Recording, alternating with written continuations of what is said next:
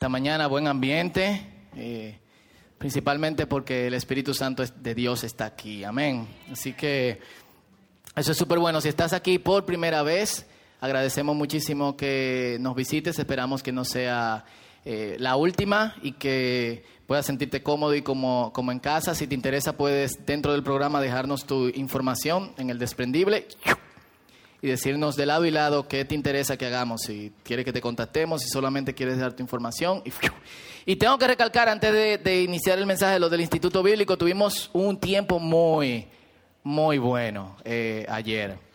Eh, y yo sé que yo puedo sonar, eh, ¿cómo se dice eso? en español. Puedo soñar with some bias, parcializado. Bias no es un pez, no mentira. Eh, puedo sonar parcializado, pero eh, yo sé que eh, por lo que los muchachos han dicho y eso, arrancamos bien. Así que todavía tienen una oportunidad de ingresar este sábado los que todavía no han ingresado y los que no pueden sábado en unos días es probable que hagamos algunos, algunos ajustes. Amén. Y como saben, por favor pongan sus celulares y aparatos electrónicos en vibrador y en silencio. Eh, debo decir esto, lo estamos usando mucho dentro, de, dentro del servicio. Una vez yo estaba en una conferencia eh, y el conferencista que estaba hablando con los jóvenes decía, eh, y los jóvenes prefieren usar dispositivos electrónicos para sus Biblias y para estar más conectados incluso dentro de sus iglesias, ¿verdad, Fausto? Y le dije, bueno, en el círculo usamos Biblia de papel. Lo siento. Son muy rajatablos ustedes, sí. Eh, la cuestión es para que no se, no se distraigan. Y voy a tener que usar algo que usaba antes y es decir, desde aquí adelante, por favor, no celulares. Así que vamos a darle. Yo creo que este tiempo es muy, muy importante en el que compartimos la palabra del Señor. ¿Cuánto lo creen conmigo? Amén. Y yo sé que, que podemos sacar mucho, especialmente el día de hoy con un texto un poco fuerte. Como ustedes saben, estamos en la serie de Santiago, eh, no la ciudad corazón, sino la carta de la Biblia. Y vamos de una vez arrancando y vamos a leer en el capítulo 1, versículos 9 al 11 del libro de Santiago. Capítulo 1, versículos 9 al 11. Perfecto. Cuando lo tengan pueden decir amén y así yo sé que podemos arrancar a, a leer. Página 977 para los que no buscan rápido en sus Biblias. ¿Lo tienen?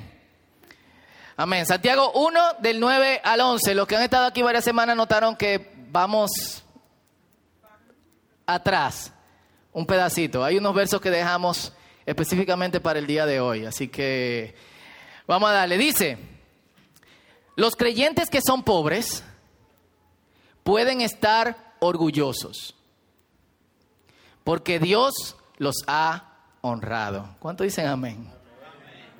Qué bien. Y los que son ricos deberían estar orgullosos de que Dios los ha humillado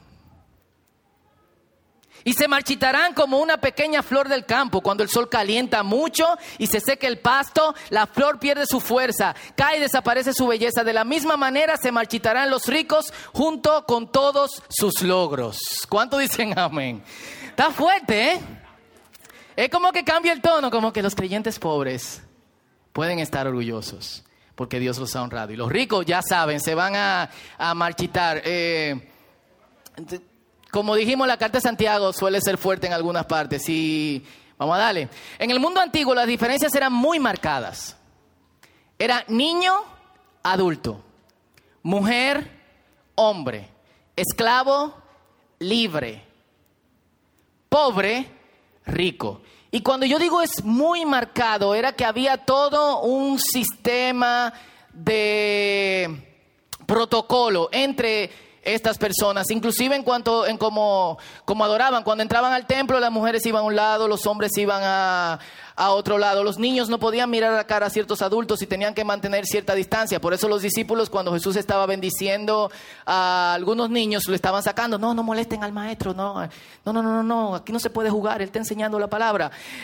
Eh, esclavo libre es otro tema que tenemos que predicar fuertemente, esclavitud rico, pobre. Los pobres eh, ahora mucho, muchas personas tienen en su mente el que en algún momento, a pesar de que crecieron siendo pobres, en que en algún momento se van a hacer ricos.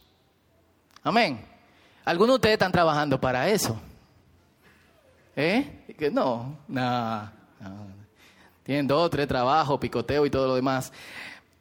Eh, pero en esa época, si tú eras pobre, tú tenías 98.98% de, de probabilidad de que tú nunca ibas a ser rico. ¿Me entienden? Así que ser pobre era una condición que tú heredabas. Junto con ser rico era una condición con que tú, que tú también heredabas. Algunas personas obviamente se podían hacer ricos, pero no por eso tenían el estatus de rico. Rico era como una pobre era otra. Así que había esta dinámica un poco, un poco jodona. Preparando el mensaje, yo me acordé que una vez yo estaba en un local ahí en la Lincoln que hay o había de alitas. HH, está. ¿Eh? Y yo estaba sentado, eran, era como en el 97, 98, fuimos... Por eso pregunté que si todavía está ahí. Yo estaba sentado en el local así y un chamaquito como de 16 años le dice al otro, ¿y ese verdugo hablándome así? Él no sabe de qué apellido yo soy. Él le dije, Pérez, yo soy tal apellido y yo, ok. Y me recuerdo una vez que había una muchacha que estaba eh, enamorada de mí, llevó una amiga al, lugar donde yo trabajo, de que para ver y chequearme eh, el pedigrí, y me dice la muchacha, ¿cómo tú te llamas? yo, Fausto Liriano. Oh, por lo menos el apellido no suena como pobretón. Y yo, yo soy muy pobre de Herrera. Gracias. Eh, en ese tenemos como esa tendencia aquí, pero ¿qué tú le dices? Va de ahí, ratrero. tú no te quedas de que Oh, perdón, señor rico. No quería decir eso. ¿Cuál es su apellido? Bonetti, Vicini, oh Dios. Eh, y la iglesia surge como el movimiento de Dios cuyo mensaje es el Evangelio. ¿Y qué es el Evangelio? El Evangelio es las buenas noticias del reino. Y no vamos a entrar mucho en, esta parte del Evangelio. Sí, eh, parte del anuncio de este reino era lo siguiente. Primera de Samuel capítulo 2 versículo 8 dice que en el reino de Dios Dios levanta al pobre del polvo y al necesitado del basurero. Los pone entre príncipes, los coloca en asientos de honor, pues toda la tierra pertenece al Señor y Él puso en orden el mundo. En otras palabras, Dios está diciendo, eh, o Ana que está orando, el sistema que hay no viene de Dios. Y Dios va a acabar con ese sistema. Lucas capítulo 1, versículo 51, la parte B, es decir, la segunda parte, hasta el verso 53. Esto es lo que se conoce como el Magnificat, que es la oración que hace María cuando se ve frente a Elizabeth. Yo me acuerdo que a mi abuela le gustaba mucho esto. Y dice María, hablando del reino de Dios y hablando del futuro, de lo que va a venir, dispersó a quién? A los orgullosos y a los altaneros, a príncipes, derrocó de sus tronos y exaltó a los humildes, al hambriento llenó de cosas buenas y a los ricos despidió con las manos vacías. Si usted es rico, yo no he encontrado a nadie que admita que... ¿Quién es rico aquí? Ah, mira, ella es rica. Tenemos un rico aquí. ¿Tú estás llamando? No, mentira. Ey, es coro para los que oyen por ahí online. Eh, hay muchos pasajes en la Biblia que parecen darle en, directamente en, en la mamacita. Y los, ahorita cantábamos Revolución y la gente de la iglesia ve estos pasajes, imagina el reino de Dios y dice, si somos la iglesia, estamos predicando el mensaje, entonces que todos puedan ver. Vamos a demostrar que no es solo una predicación de un reino futuro, vamos a demostrar que es posible aquí y ahora la igualdad. Y la iglesia se convierte en el primer movimiento ecualitario del mundo.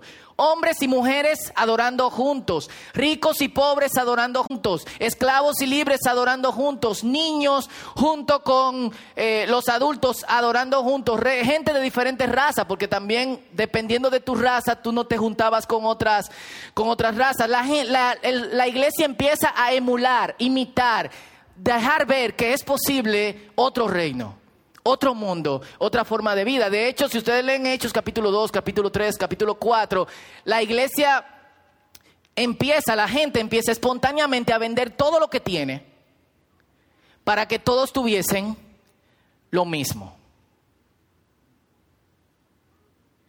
Y yo estoy seguro que si nosotros hacemos eso, es muy probable que nos quedemos como con cinco personas que no tienen nada. Y que, o sea, es como que nosotros tenemos la actitud de, ay, ñeñe, que trabaje. Tú me tienes envidia, trabaja como yo, decía una guagua. Y... ¿Al lado qué? Dios es bueno. No, el otro día yo vi, hay muchos camioncitos con el confía en Dios. Y había uno que tenía atrás y que tú me tienes envidia, trabaja como yo y adelante, confía en Dios. Es como que, es como que debería ser al revés. Como que confía, tú me tienes envidia, yo confía. Obviamente, eh, donde hay gente, se traduce en lío. Y no pasa mucho tiempo sin que esto fuera, eh, fuera un problema Pablo, de hecho, en Primera de Corintios capítulo 11 recalca la, la mala dinámica que hay entre los cristianos en Corinto y le dice, señores, no puede ser que lo que ustedes tienen se llame cena del Señor, porque hay división. Y la cena del Señor era algo como lo que, hacíamos, lo que hacemos aquí en el En Común, lo que son miembros, que todo el que comemos juntos y tomemos la cena del Señor, etcétera en ese tiempo, cuando la, iglesia se reunía a tener comunión, cada uno traía su comida. Y comían juntos y después tenían la, cena.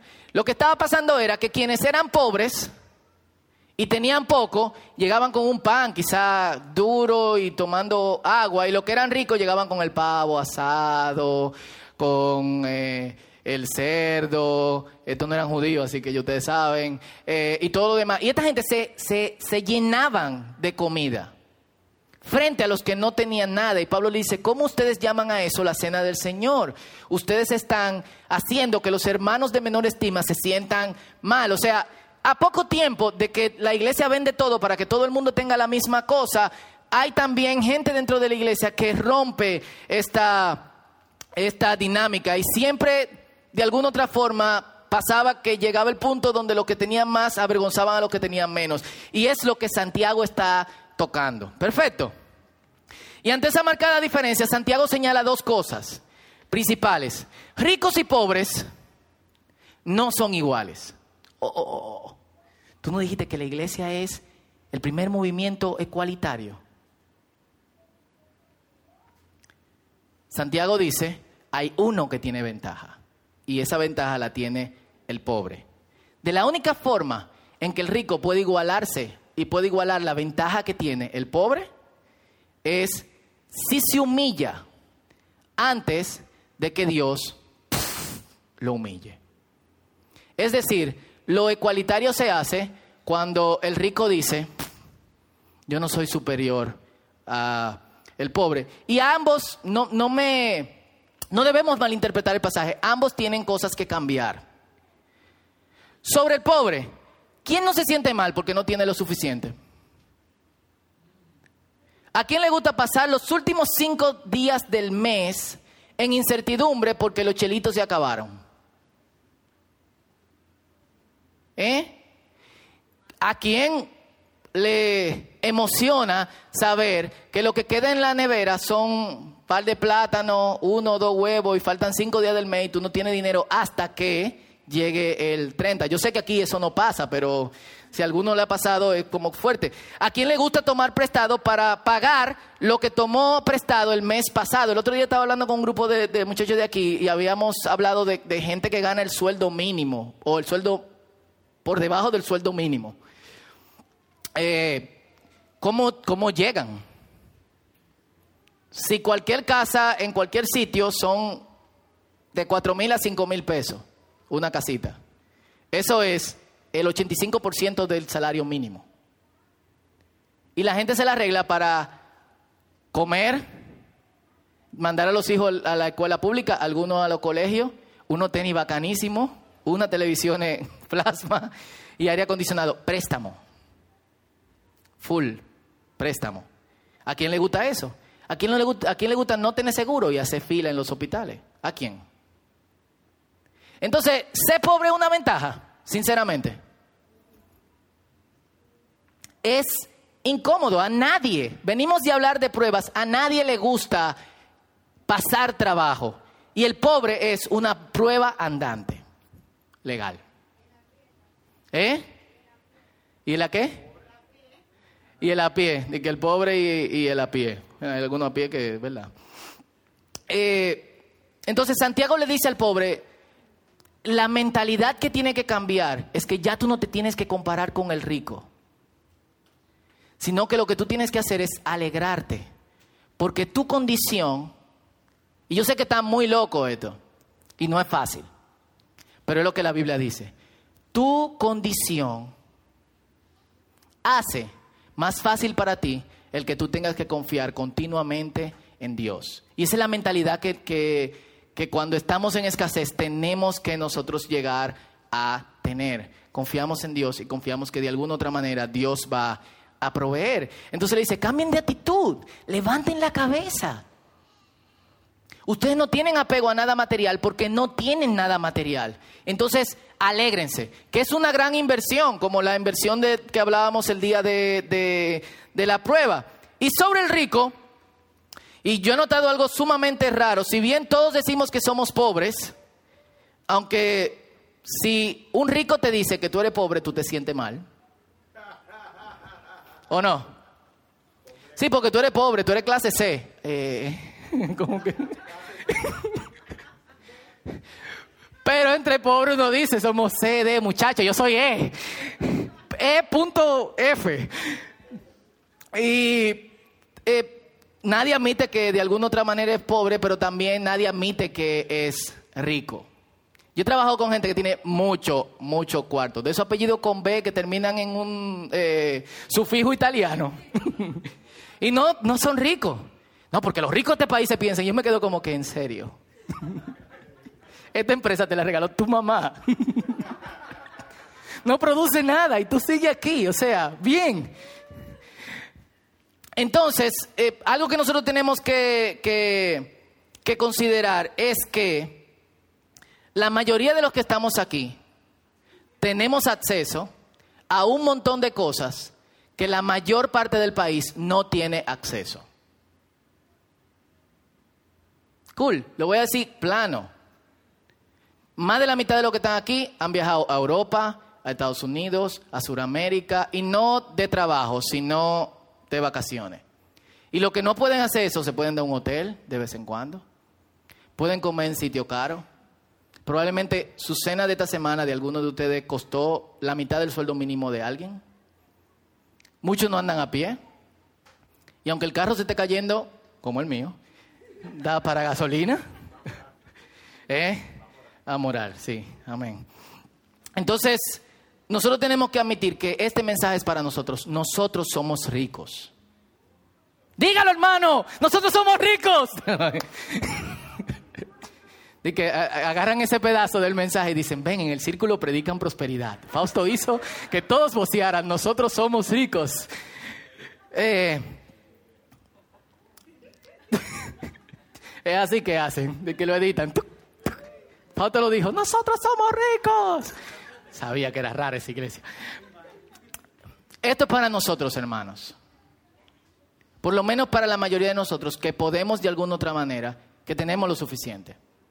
Y muchas veces tenemos más de lo suficiente. Y dicho eso, yo quiero que prestemos mucha atención a lo que sigue. El problema no es ser rico. El problema es confianza en las riquezas. El problema no son las riquezas, sino el corazón del rico hacia estas. Y él, junto con su riqueza, va a desaparecer.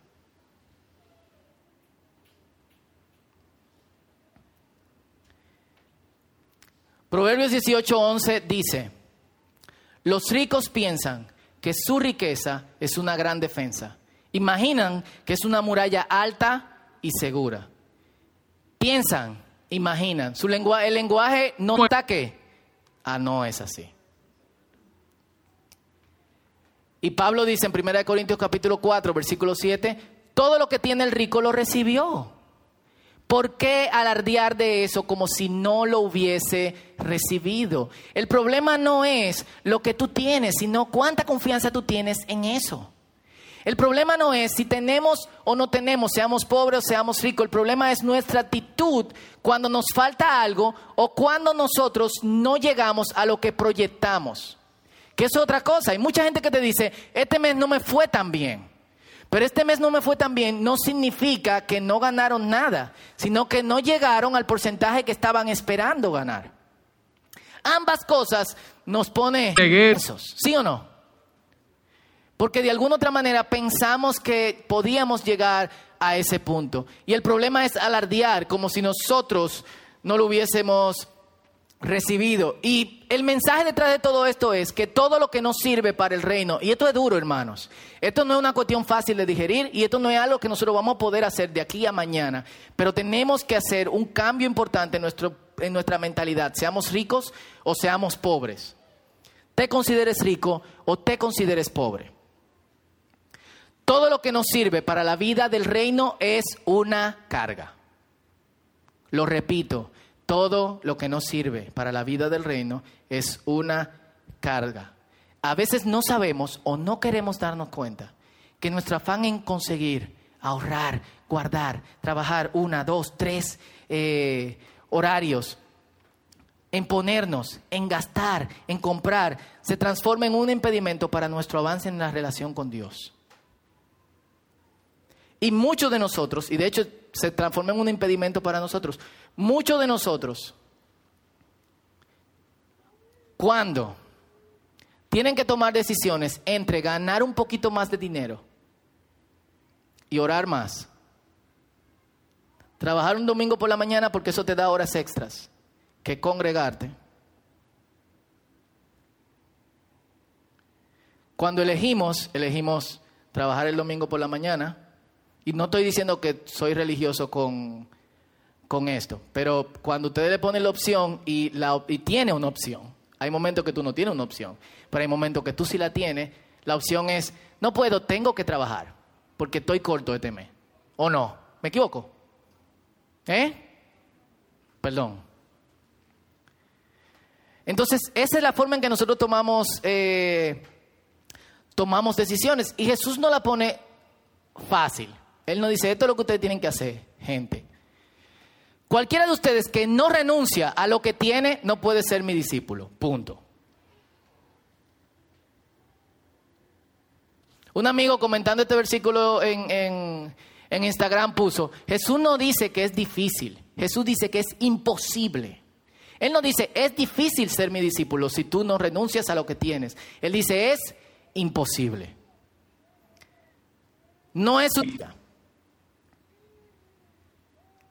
es un llamado a la obediencia. Pero renunciar a lo que tú, a lo que, eh, y debo declarar esto, renunciar a todo lo que uno tiene, y bueno, le, le voy a dar más para adelante a eso, perdón. Renunciar a todo lo que uno tiene tiene un significado que no necesariamente es deshacernos de todo lo que uno tiene. Es un llamado a ser humildes ahora. Y humildes en el sentido de humildad, pero también en el sentido en que nosotros llamamos a la gente aquí en el país. Es muy humilde esa persona cuando tiene poco eh, recursos. Porque las riquezas pasan. Y si nosotros nos aferramos a nuestras riquezas, vamos a irnos con ellas.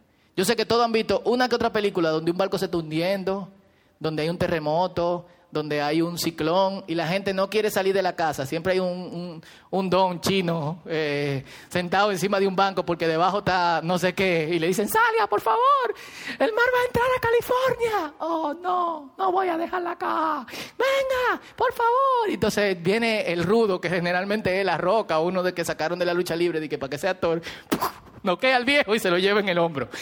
Siempre tenemos esa cuestión de, proteger muchas cosas, inclusive con nuestra vida. Y lo que pasa cuando nos aferramos a las riquezas, aunque sea virtualmente, es que nosotros no vamos a ir por el inodoro con ellas. Disculpen, dije inodoro.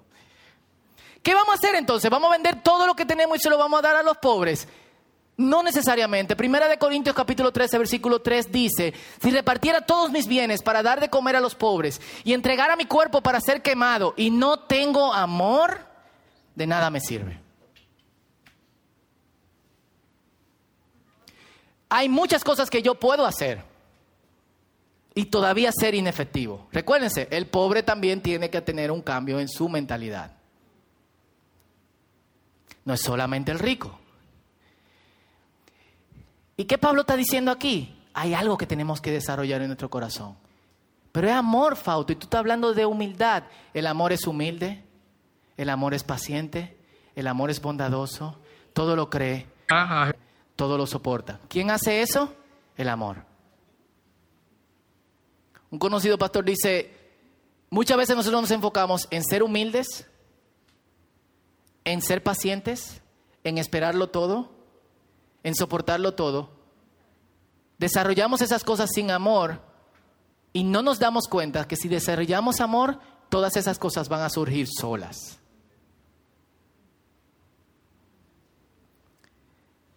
El problema del rico y sus riquezas es desprecio hacia la otra persona. ¿Qué es desprecio? Falta de amor.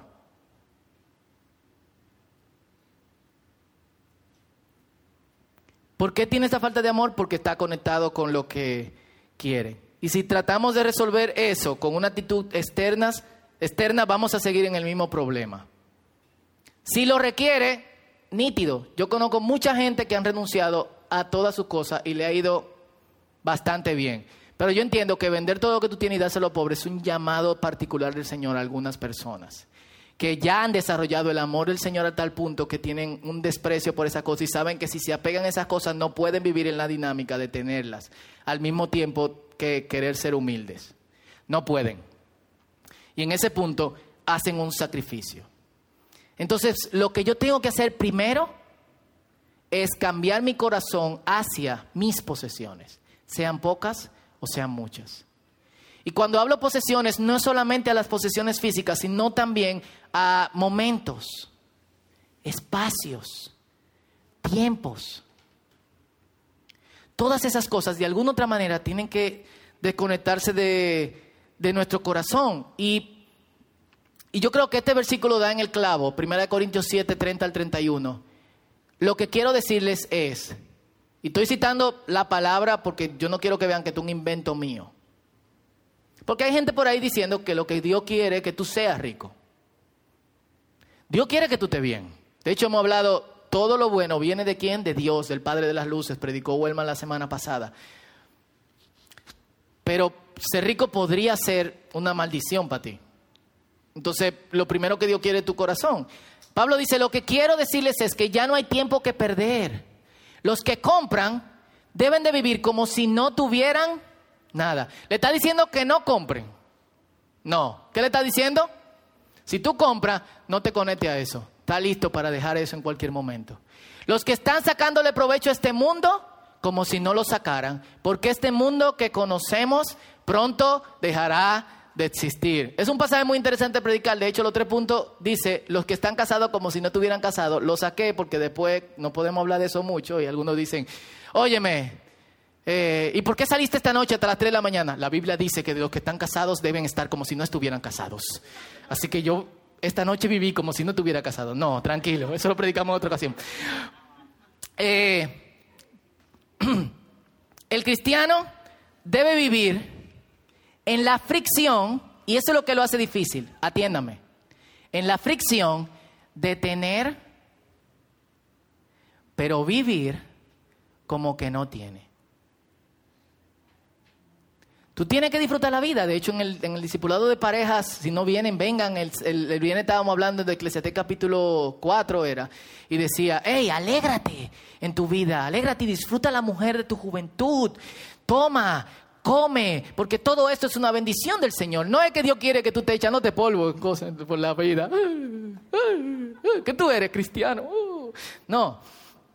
Pero es que tú tienes que tener una desconexión de eso. ¿Cómo bebo? Nítido. ¿Cómo no, be no como, no bebo? Perfecto. Hoy puedo comer moro con chuleta, con ensalada de papa y frito. Genial. Mañana, arroz con huevo. Perfecto. No, no me gusta el arroz con huevo con cachú. Me parece un poco, me parece un poco macabro. Y esto nosotros, yo creo que una, una cosa clave es que nosotros miremos las cosas que tenemos y que poseemos, la miremos como lo que son. Cosas que pasan, se van a ir. Y yo, yo, estaba, yo estoy ahora trabajando en el libro de Job y la mujer le dice, ¿hasta cuándo tú vas a estar ahí dando lástima en el piso? Maldice a Dios y muérete. Y Job dice, si yo alabo a Dios en la abundancia, ¿por qué yo no puedo, ¿por qué no puedo alabar a Dios en la escasez? Jehová dio, Jehová quitó. Sea el nombre de Dios bendito. Esa es la actitud. Job es el perfecto ejemplo de una persona que tenía mucho. O sea, ustedes conocen a alguien que tenga tres mil camellos. No, eso es como tener tres mil Ferrari, en serio. Full. Eso es como que tú ibas a visitar a Job y tú dices, Job, Benjamín quiere ver los camellos. Ok, ven, Benjamín, abre la reja. ¡Ah! Hay 10 jirafas allá atrás. Eh, pero cuando todo eso le fue quitado, incluyendo sus hijos, Job dijo, perfecto, yo no estoy apegado a esto. Y esto es lo que significa tener como si uno no tuviese. Y es un ejercicio una práctica personal. Esto no viene de que por el Espíritu Santo. Estos ricos eran cristianos. Y adoraban y leían la palabra y oraban y cenaban con los otros que eran cristianos. También como ellos. Pero su corazón no estaba transformado con respecto a las, a las riquezas. Cuando yo vivo como si tengo pero no tuviese, eso me ayuda a no ser arrogante e inclusive puedo ser más generoso. y sobre todo tengo paz. Y eso va para pobres y ricos. Usted sabe el estrés que da no tener nada. Sí. Usted sabe el estrés que da el tú no haber completado la meta de tener ahorrada cierta cantidad de dinero este mes. Full. O que tú tengas un ahorrito en dólares y sube Perdón, baja. Claro, porque si sube. ¿Se están dando cuenta? O sea, hasta ahora el libro de Santiago es el libro del gran revés. Es, están en prueba, alérense. Son pobres, levanta la cabeza. Eres rico, bájala hasta que te desconectes de tus riquezas. Porque la pregunta aquí importante no es si tenemos o no tenemos, sino en qué estamos confiando. Si ustedes se dan cuenta, muchos de nosotros trabajamos como locos y disfrazamos ese sentimiento no detrás de que queremos tener mucho, sino detrás de que quiero tener seguridad en el futuro. Algunos de los que están aquí y no me lo han dicho, quieren llegar a cierta edad y no dar un palo. ¿Quién le gustaría llegar a los 40, 42 años y está sentado en su casa con la pata para arriba? A mí también. En Islandia. Entonces lo importante es en quién confiamos. Y esta es la recomendación que nos da la palabra. Con respecto a eso mismo, que nadie, dice Noelia, yo no vuelvo al frío. Estamos orando, faltan unos cuantos años y de aquí a allá te va a gustar. Que nadie se sienta orgulloso, ni el sabio de su sabiduría, ni el poderoso de su poder, ni el rico de su riqueza. No está diciendo, bota tu riqueza, vuélvete estúpido. Bota tu poder y vuélvete débil. No, está diciendo, no te sientas orgulloso de nada de lo que tú tienes. Si alguien quiere sentirse orgulloso, que se sienta orgulloso de mí, dice el Señor, y de que me obedece. Eso es conocerme. Pues yo actúo en la tierra con amor y amo la justicia y la rectitud. Otra vez conectado con amor. ¿Qué quiere Dios? Que tú tengas riqueza o no tengas. Que tú seas sabio o no lo seas que tú tengas poder o no lo tengas, tú confíes en Él y no en esas cosas. Porque el mundo pasa y sus deseos, pero el que hace la voluntad de Dios permanece para siempre. Todo lo que vemos va a pasar. Y algo que, con esto termino, Algo que me llama mucho la atención es que los cristianos estamos enfocados, inclusive, incluso en nuestra relación con Dios, en lo que nos está pasando aquí y ahora. Y hemos perdido una perspectiva escatológica, es decir, del futuro eterno. Nuestras canciones, nuestras prácticas, inclusive lo que predicamos, muchas veces tiene que ver con lo que nos pasa aquí y ahora. Y estamos perdiendo la imaginación sobre el futuro del reino de Dios. Y si bien el reino de Dios está aquí y ahora, hay una eternidad. Y la eternidad es mucho más amplia que la vida que nosotros tenemos aquí en la tierra. Si somos sabios, vamos a invertir en el espacio donde vamos a pasar más tiempo. Si somos necios y estúpidos, vamos a arruinar nuestras vidas y vamos a pasar el resto de la eternidad en el infierno. ¿Usted tiene calor?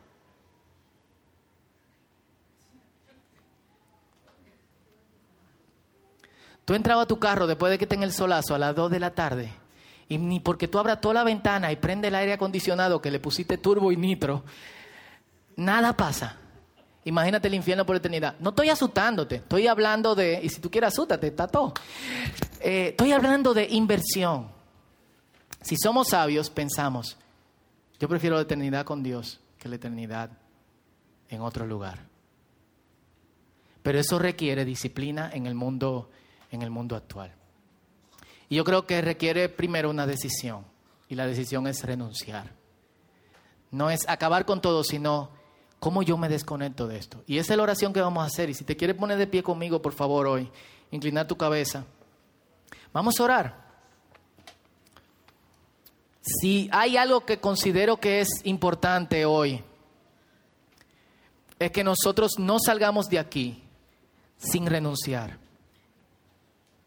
Y yo entiendo que esta es una decisión difícil, en cierto modo.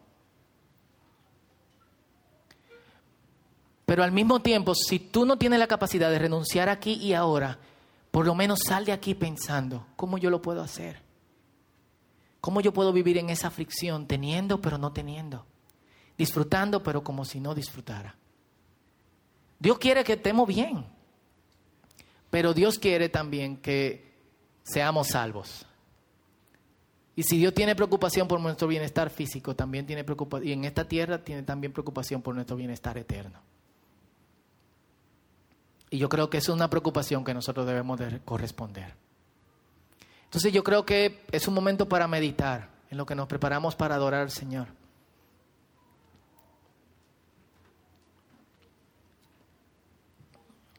Y pensar, primero es fácil para mí. Quizá tú no eres rico, pero eres pobre. Eh, la pregunta es, ¿puedo levantar mi cabeza a pesar de que no tengo suficiente? Porque el mensaje es para ambos. Si eres rico, si disfrutas cosas que las personas, que la mayoría de las personas no pueden disfrutar. La pregunta es, ¿puedo desconectarme?